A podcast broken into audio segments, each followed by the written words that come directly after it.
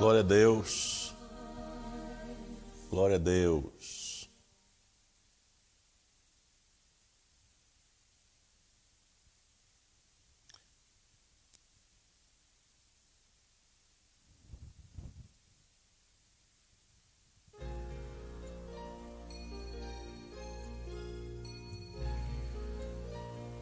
Irmãos, a paz do Senhor Jesus Cristo, que o Senhor continue vos abençoando.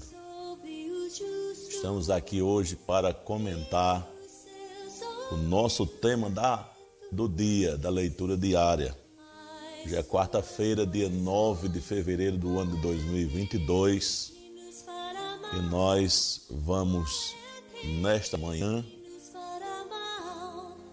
estudar aqui rapidamente o nosso tema sugerido para leitura diária para a lição de número 7, que será estudada no dia 13 de fevereiro do ano 2022, no próximo domingo. As nossas armas não são carnais, mas espirituais.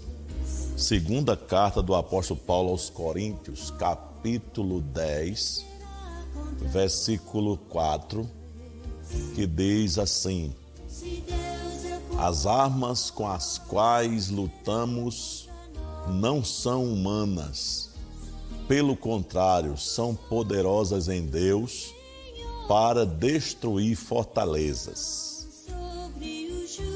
Duas coisas veremos hoje nesse rápido comentário. Pois as armas que empregamos em nossa guerra não são do mundo. Queridos, o conflito entre as forças de Deus e as forças de Satanás é espiritual e precisa ser travado com armas espirituais.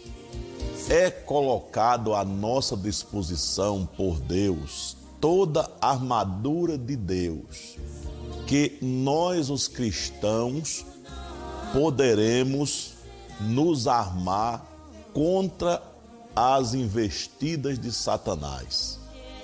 Essa armadura consiste de paz, verdade, justiça, fé, amor, luz, a espada do Espírito, que é a palavra de Deus, e a salvação. Como o próprio apóstolo Paulo diz na sua carta aos Romanos, capítulo 3, versículo 12, lá está escrito assim: A noite está quase acabando, o dia logo vem.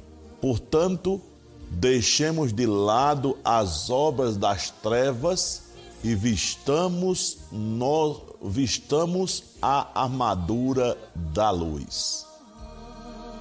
E que armadura é essa? Por que nós devemos vestir? Porque na realidade nós, como diz o nosso tema, nós estamos em uma guerra espiritual.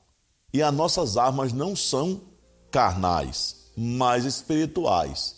Por isso que na carta aos Efésios, no capítulo 6, o verso 11, o apóstolo Paulo diz assim: Vistam-se com a armadura que Deus lhe dá, para que possam ficar firmes contra as ciladas do diabo.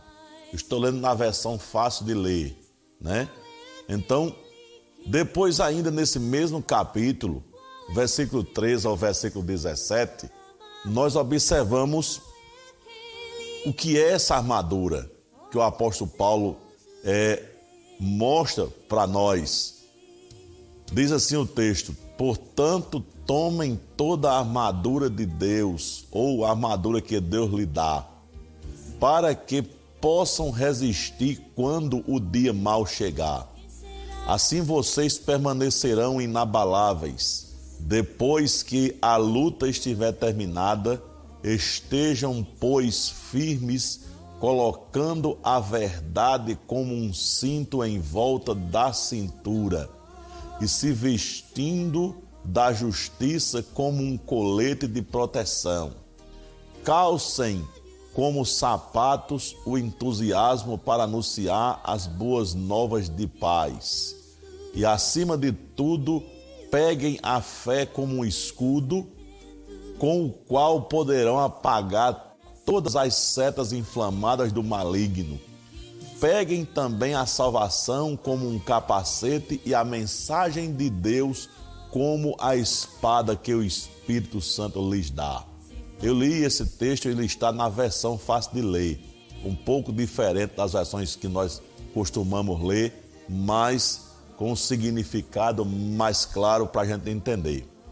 Além disso, precisamos se comunicar com Deus em oração.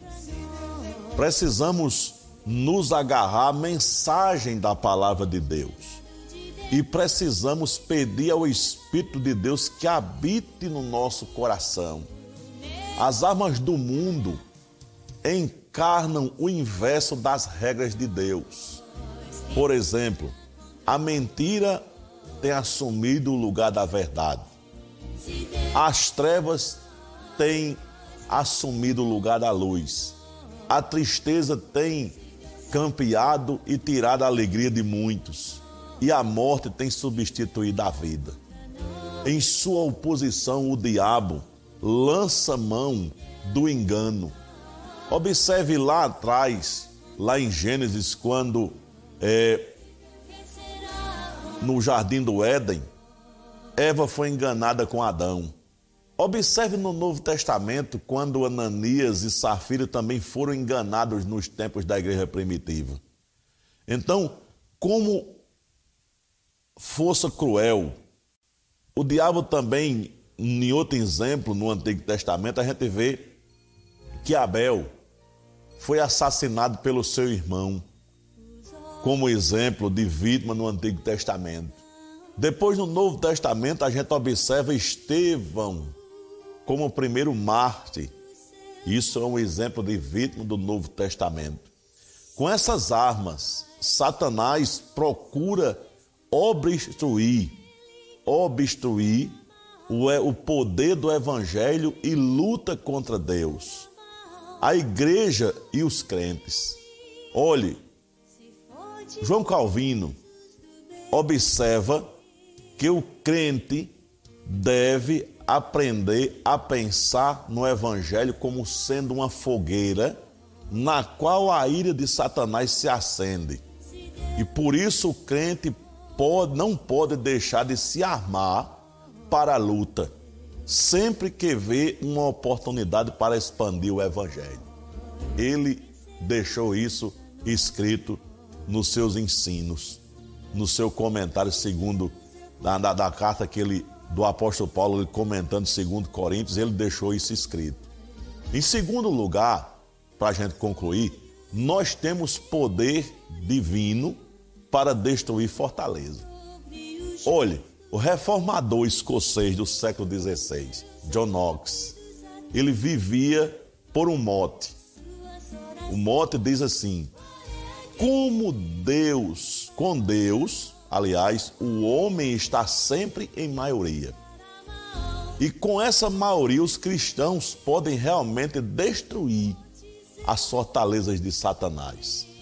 Essas fortalezas aparecem em formas múltiplas, mas são essencialmente a mesma. Por exemplo, são os sistemas, os esquemas, estruturas e estratégias que Satanás maquina para frustrar e obstruir o progresso do Evangelho de Cristo. Na prisão, o apóstolo Paulo escreveu na sua última epístola, segunda carta de Paulo a Timóteo, no capítulo 2, verso 8 e 9, ele diz: Olha, este meu evangelho, pelo qual eu estou sofrendo até o ponto de ser acorrentado como um criminoso. Mas a palavra de Deus não está acorrentada. Então, meus amados irmãos, a mensagem do Evangelho penetra as paredes da construção humana por meio de homens e mulheres armados com sabedoria, coragem, dedicação e fé. pelos muitos meios de comunicação. Eu posso citar aqui como exemplo ondas sonoras de rádio e TV, os computadores, as páginas impressas de jornais que existem ainda hoje e os folhetos evangelísticos impressos para transmitir a palavra de Deus. Então, meus irmãos, a palavra de Deus entra nas fortalezas de Satanás e consegue demolir a oposição dele. Ninguém na terra é capaz de reter a marcha do evangelho, pois somos mais do que vencedores por aqueles, por aquele que nos amou, como diz o apóstolo Paulo em Romanos, capítulo 8, versículo 37. Deus abençoe você neste dia.